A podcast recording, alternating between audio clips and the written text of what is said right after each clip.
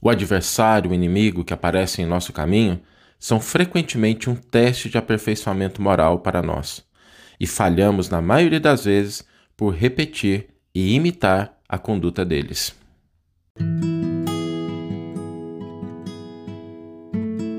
Você está ouvindo o podcast O Evangelho por Emmanuel, um podcast dedicado à interpretação e ao estudo da Boa Nova de Jesus através da contribuição do benfeitor Emmanuel.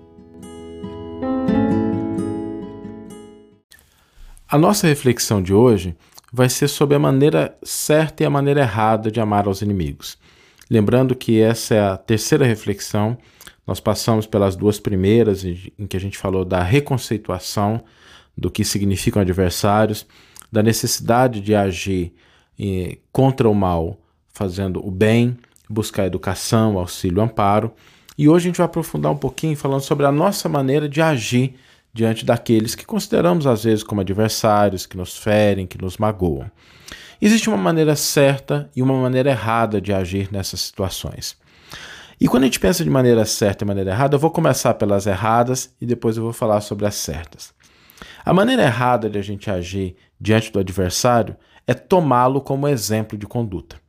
Isso pode parecer um pouco paradoxal, mas muitas vezes a gente acaba tomando o adversário como modelo de conduta porque a gente age da mesma forma que ele age conosco.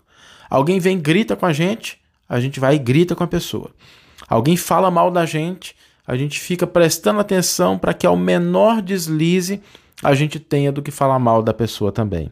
Alguém nos agride e às vezes a gente revida. Alguém nos machuca e a gente não perde a oportunidade de machucar de volta. E quando a gente entra nessa faixa de vibração, a gente está tomando o adversário como modelo de conduta. E a gente esquece que quando nós estamos diante de adversários, eles representam para cada um de nós um teste em relação ao nosso aperfeiçoamento moral.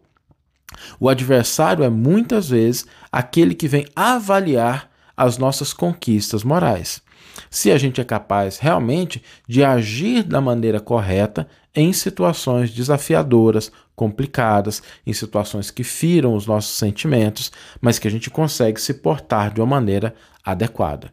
Então, a primeira maneira errada é a gente tomar o adversário como modelo de conduta. A segunda maneira errada é quando, a pretexto de auxiliar, a gente cai no mesmo patamar, no mesmo padrão vibratório da pessoa. A vida nos pede que nós estendamos a mão à pessoa que está caída na lama, mas ela não nos exige que nós chafurdemos com a pessoa na lama. Ela pede que, na medida de nossas forças, que a gente tente auxiliar quem está se afogando, mas não que a gente morra junto com a pessoa nas águas.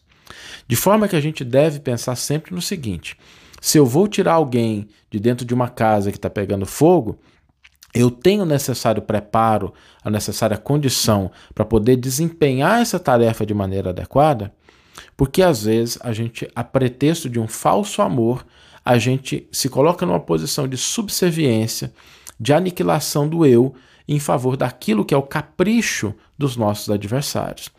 Então, essa também é uma maneira errada. A gente deve auxiliar na medida do que for possível, mas a gente deve entender que eu não devo me aniquilar a pretexto de auxiliar o adversário. Porque se eu me aniquilar, eu não estou resolvendo o problema do ponto da paternidade divina. São dois filhos. Um está se anulando em favor do outro. Esses dois jeitos errados a gente deve sempre ter em mente. Mas aí tá bom, vamos pensar o seguinte: e quais são os jeitos corretos? Existem duas posturas que a gente deve adotar quando a gente está diante dos nossos adversários. A primeira delas é: quando não nos for possível dizer o bem, fazer o bem, que a gente silencie. O silêncio é o primeiro nível da ação adequada, porque ele pelo menos frustra a nossa agressividade, a nossa irritação, às vezes a nossa maledicência. Ele faz com que a gente não atue diante do adversário que nos agride da mesma forma que ele está atuando conosco. Então, primeiro passo não vou nem chegar ainda no amor desvelado. É o primeiro movimento. Se a gente, diante do adversário, a gente recebe aquele ímpeto, aquela raiva, se a gente consegue sustar esse fluxo e manter o silêncio, nós já estamos dando o primeiro passo. É preciso que a gente valorize isso, gente. A gente pensa às vezes que o amor aos inimigos é uma coisa que a gente vai conseguir de uma hora para outra, existe um caminho. O que a gente está fazendo nessa sequência de reflexões vão ser sete reflexões dedicadas ao entendimento e à prática do que significa amar os vossos inimigos. A gente precisa entender que são passos.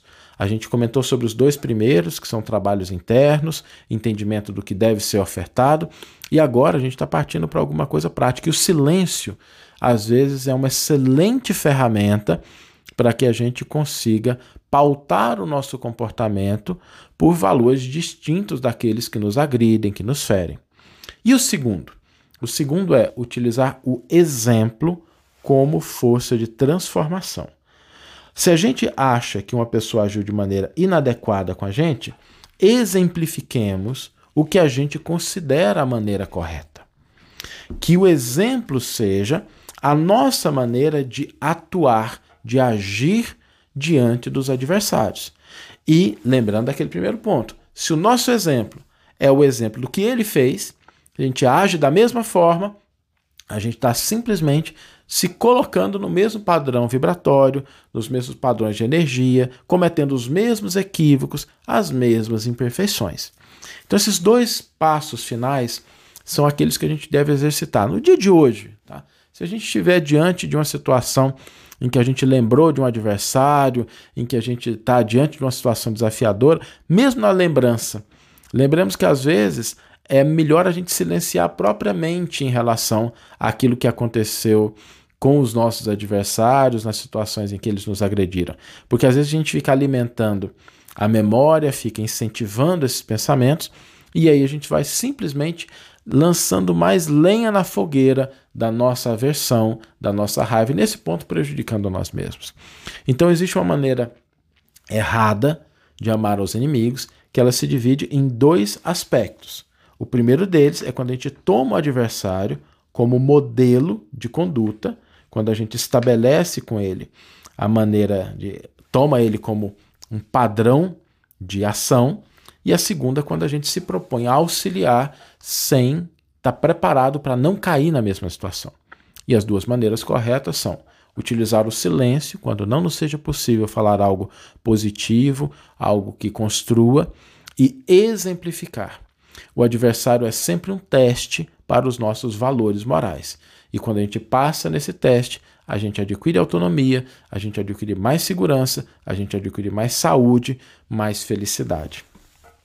Vamos ler agora a íntegra do comentário que inspirou a nossa reflexão de hoje. O versículo é aquele que a gente está tratando nessa série, Mateus 5,44, em que Jesus diz: Amai os vossos inimigos. E o comentário de Emmanuel é intitulado No Plano dos Inimigos. Nos diz o benfeitor: o ofensor apareceu diante de ti à maneira de um teste de aprimoramento moral.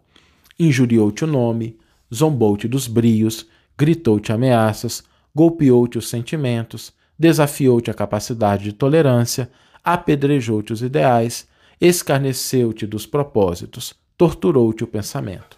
Disse Jesus: Ama os teus inimigos, mas não recomendou que os tomássemos por modelo de serviço e conduta quando os nossos opositores se afeiçoem ao mal.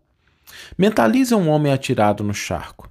É razoável lhe estendas a mão no fito de socorrê-lo. Entretanto, nada justifica te afundes por isso conscientemente no barro. É preciso salvar as vítimas do incêndio, mas a vida não te pede o um mergulho desamparado nas chamas. O adversário é sempre alguém digno do auxílio ao nosso alcance, mas nem sempre, com desculpa de amor, devemos fazer aquilo que ele estima fazer. Que você tenha uma excelente manhã, uma excelente tarde ou uma excelente noite e que possamos nos encontrar no próximo episódio. Um grande abraço e até lá. Conduta: quando os nossos opositores se afeiçoem ao mal.